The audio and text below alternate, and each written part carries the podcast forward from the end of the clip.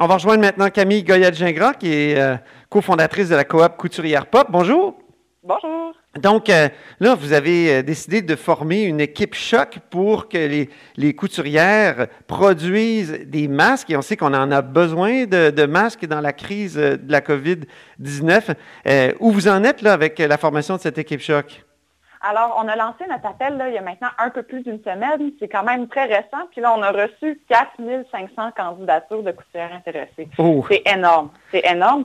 Euh, c'est un mélange d'amateurs et de professionnels. Donc, pour l'instant, on a commencé par sélectionner celles qui sont des professionnels de la mode. Donc, ils ont déjà des ateliers, euh, soit à la maison ou un petit atelier qui n'est euh, qui pas partagé ou qui peut respecter les règles de distanciation sociale. Mais ça reste des, des, une masse de travailleuses qui n'est pas nécessairement euh, habituée des usines, qui est prête à prêter main forte, euh, qu'il fallait mobiliser puis aller chercher d'une certaine façon.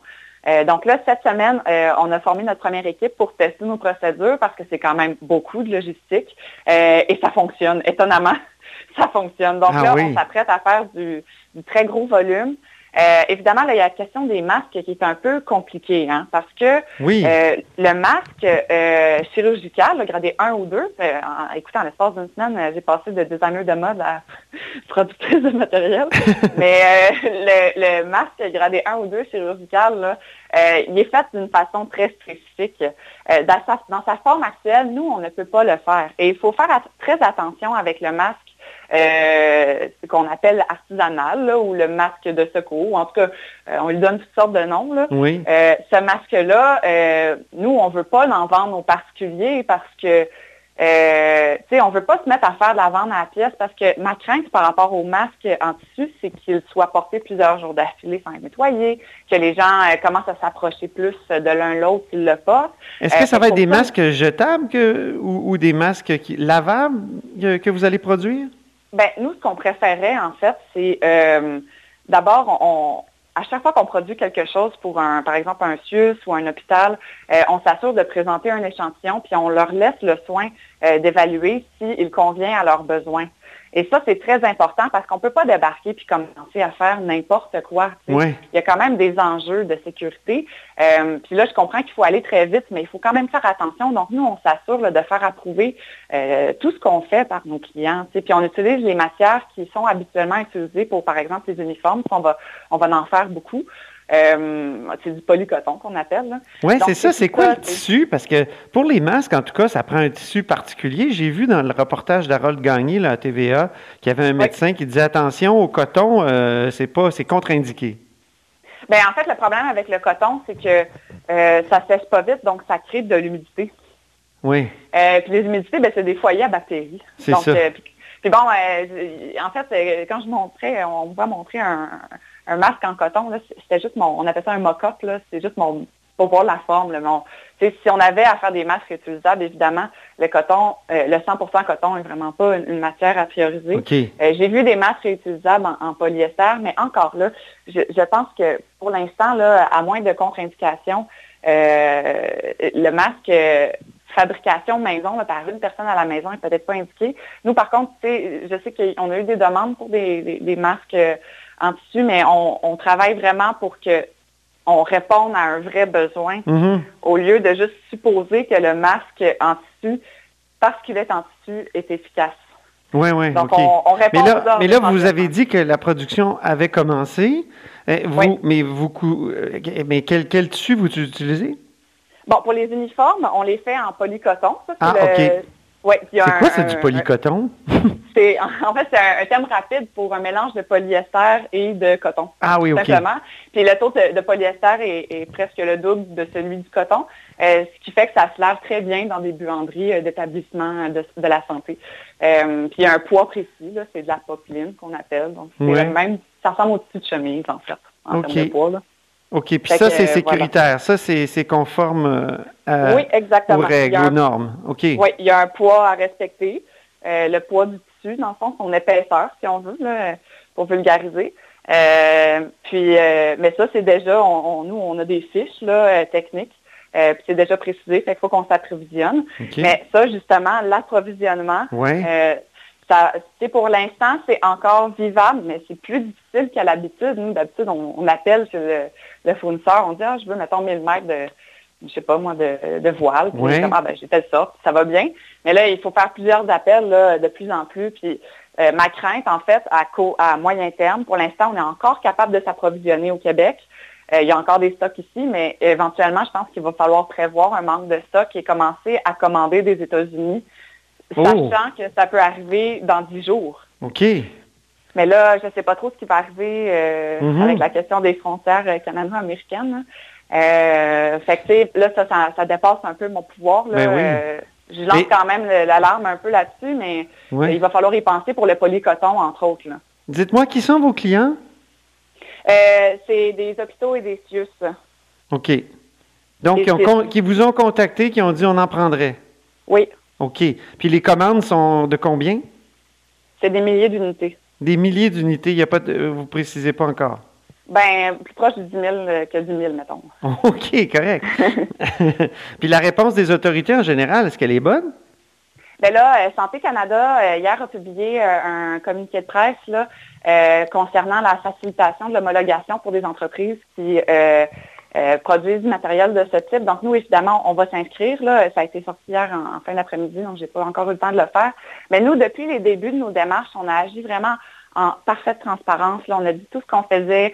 Euh, j'ai toujours tenu au courant de nos activités, autant mon organisation euh, Mike là, dans le milieu de la mode, qui s'appelle la Grappe Mode, euh, que euh, au niveau du gouvernement, il y avait lancé un appel aux fournisseurs, là, donc mm-hmm. je les ai tenus au courant de, de nos activités. c'est sûr que, tu sais, au niveau de l'approvisionnement, là, c'est les, c'est les six hôpitaux eux-mêmes qui m'ont contacté. Ah, donc, je réponds à leurs demandes à eux directement. Euh, mais tu sais, euh, on est un peu comme dans une parenthèse hein, en ce moment. Puis normalement, ça fonctionnerait peut-être pas comme ça.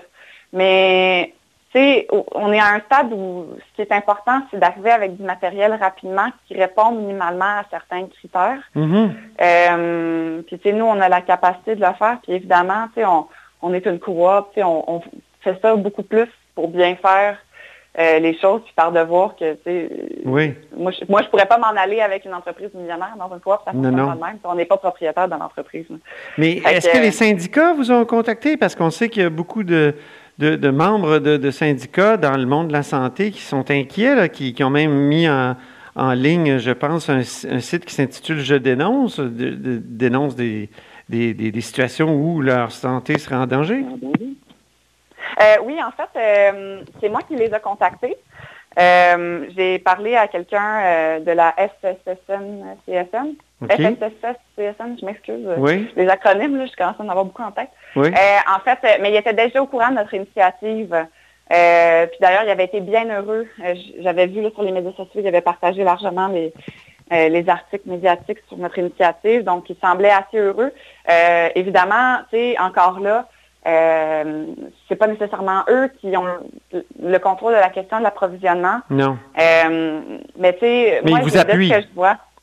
Ben, je veux dire, ils m'ont pas dit je t'appuie, mais ils ont, ils ont dit que c'était une très belle initiative. OK, OK. Fait que, euh, assez clairement sur Facebook, Twitter.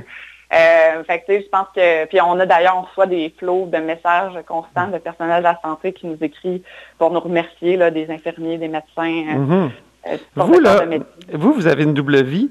vous êtes aussi militante politique. Moi, c'est là que je vous ai connu au forum. Vous étiez présidente du forum jeunesse du, Bloc québécois. Euh, mm-hmm. Est-ce que vous, qui êtes sensible aux questions stratégiques, aussi à la souveraineté, eh, on ne devrait pas être souverain sur nos masques, sur nos, notre approvisionnement, je veux dire, euh, stratégique, justement, en cas de pandémie comme ça. Comment ça qu'on est qu'on est juste, on est dépendant de l'approvisionnement étranger?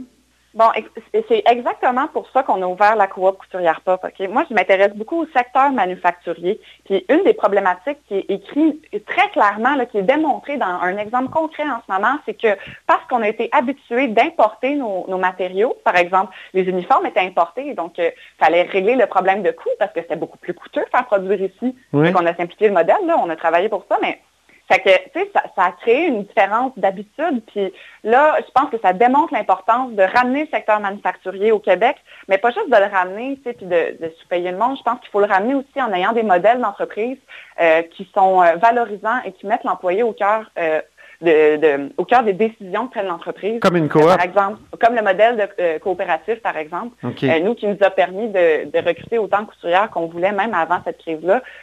On a toujours eu beaucoup de succès à recruter des couturières, alors que c'est la méga pénurie de main-d'œuvre dans notre domaine. je pense qu'il y, a tout ça à réfléchir. Évidemment, la question de la souveraineté, euh, euh, pas, pas, juste la souveraineté au sens euh, l'indépendance nationale du Québec, oui. au sens aussi de, notre capacité de répondre nous-mêmes à nos besoins, euh, puis d'avoir d'être effectif, hein, si on veut, sur notre territoire. je pense qu'en ce moment, c'est doublement démontré dans l'action et on n'a pas de meilleur exemple de ça. Oui, c'est ça. ça participe d'une certaine démondialisation, comme on dit. Mm Ben oui. Puis c'est drôle parce que sur euh, ma machine à coudre, j'ai une machine industrielle chez moi. Là. Oui. Euh, j'ai ma pile de livres que je suis en train de lire, puis il y en a un qui s'appelle Le coup humain de la mondialisation. C'est ironique euh, de lire ça en même temps de ben, coudre des vêtements. c'est en, sous-texte à, votre initiative, on, en prend conscience. Oui. Merci beaucoup, Camille Goyette-Gingras. Avec plaisir. Bonne, chance avec toute cette production de masques.